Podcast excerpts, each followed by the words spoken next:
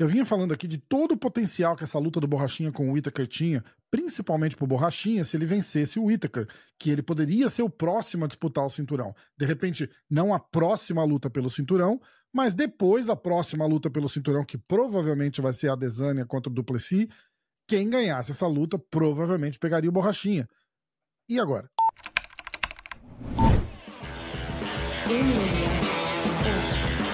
Antes de começar a falar qualquer coisa, eu vou pedir para vocês deixarem o like no vídeo. Ajuda muito o canal a crescer, o YouTube a recomendar o canal. Então, deixa o teu like. Se você não gostar do vídeo, deixa o dislike depois, não tem problema nenhum.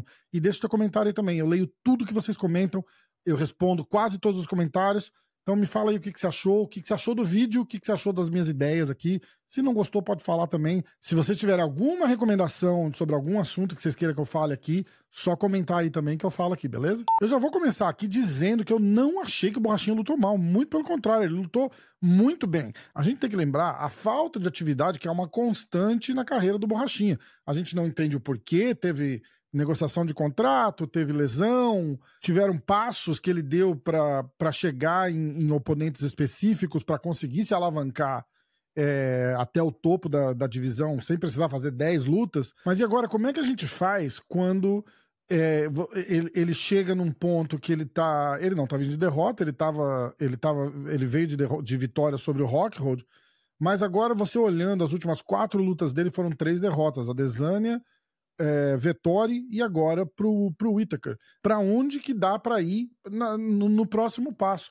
Eu acho que a chave dessa resposta é não importa. A próxima luta tem que acontecer logo. O Borrachinha precisa só lutar. Ele precisa lutar e lutar muito. Ele precisa lutar duas, três vezes por ano.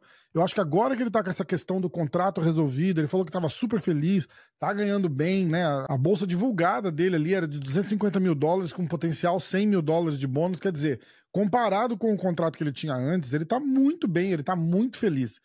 Agora, isso precisa precisa ser revertido em, em atividade, em atividade no ringue. Eu, eu acredito muito que a gente teria visto uma outra luta. E, e, e de novo, é, o Borrachinha não lutou mal, ele lutou muito bem, só que o Itaker lutou melhor. Né? O, o, o Itaker estava muito bem no primeiro round, o Borrachinha levou o primeiro round, eu acho. O próprio Parrumpinha falou aqui no podcast que a gente gravou que ele marcou o primeiro round pro Borrachinha, porque o finalzinho do round ali, ele, ele, o Borrachinha roubou o round para ele com aquele chute giratório, aliás, chute de cinema, né? Se a luta tivesse mais 10 ou 15 segundos, eu acredito que ele teria ganhado aquela luta.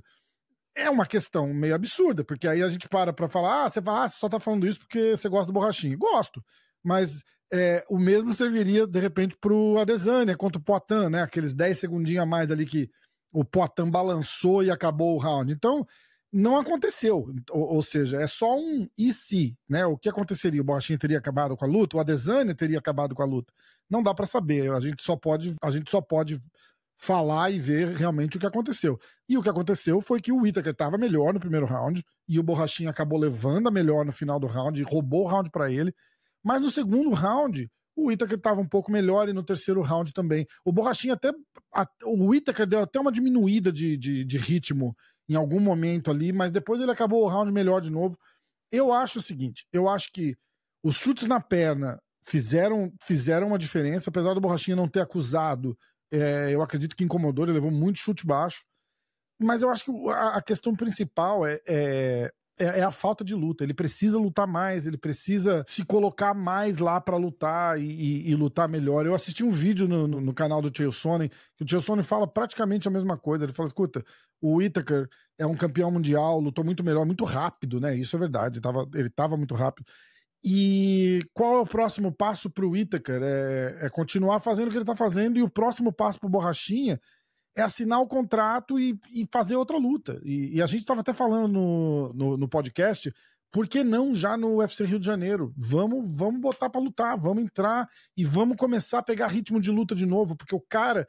O, to, todo esse tempo que ele passou sem lutar, o, ano, os anos passaram, cara, e, e ele não tá ficando mais novo e eu acho que a gente podia ver muito ainda dele e. E por que não? Já não agora no, no, no UFC Rio. A gente tá precisando de uma luta boa no UFC Rio. Ó, dá para fazer uma revanche com Marvin Vettori. Tem o Brennan Allen, que é o número 7. tem o Imavov, que é o número 8, tem o Dolidze, que é o número 9, tem o Jack Hermanson, que é o número 10. Tá cheio de gente. Dá para fazer uma luta no peso casado de cima, apesar de eu não. Alguém chegou até a sugerir numa, numa caixinha de pergunta que eu botei no Instagram para fazer Borrachinha e Anthony Smith no, no, na categoria dos meio pesados no UFC Rio. Cara, seria um lutão. Vale pro Borrachinha fazer uma luta na categoria de cima? Não sei. Eu acho que ele tá bem o, o, o, ele, e, e, não só bem, mas ele tem o, ele tem o tempo para cortar o, o, peso de novo, aproveitar o embalo desse camp que ele fez para a luta com o Whittaker.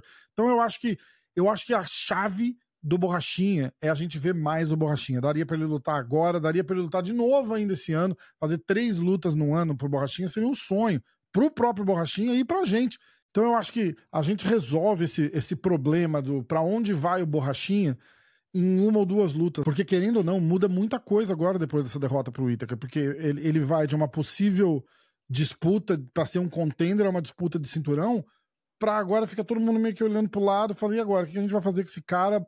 Quem que vai lutar com ele? E, e, e qual a chance desse cara realmente fazer uma corrida boa e, e, conseguir disputar o cinturão e ser campeão eventualmente? O Borrachinha, por exemplo, ele, ele, ele precisa ter uma vitória sobre um cara do top 5 ali. Só que, ao mesmo tempo, eu acho que o fato dele não estar tá ativo e não se manter ativo por qualquer que seja o motivo, eu acho que isso prejudica muito ele. Eu não sei 100% é, a consciência que ele tem disso. Eu, eu, eu acho que no final das contas, quando você olha para fazer uma análise, o que que tá errado, o que que dá para melhorar, eu acho que poucas coisas dá para melhorar, na verdade, porque ele luta bem, né? Tem coisas que, de repente, ah, mas o, o, o, o footwork dele não é bom, mas não vai ser mais, né? O, o, cara tá aí com 30 anos de idade, lutando a não sei quanto, não vai mudar drasticamente o estilo a esse ponto da carreira dele, não vai. Ele vai ter que adaptar o estilo dele com o que dá para fazer.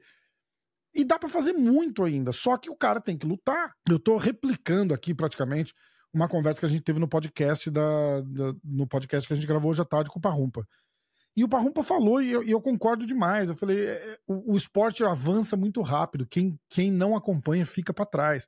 A gente tá vendo isso com o Borrachinha, a gente viu isso com o Cerrudo. O Cerrudo parou no auge dele, de, campeão de duas divisões, largou tudo, ficou três anos sem lutar. O cara não volta igual. Ah, mas tá treinando forte, tá treinando bem. Não interessa, não é a mesma coisa. Infelizmente, não é a mesma coisa. O cara tem que lutar, o cara tem que estar tá ativo, tem que lutar.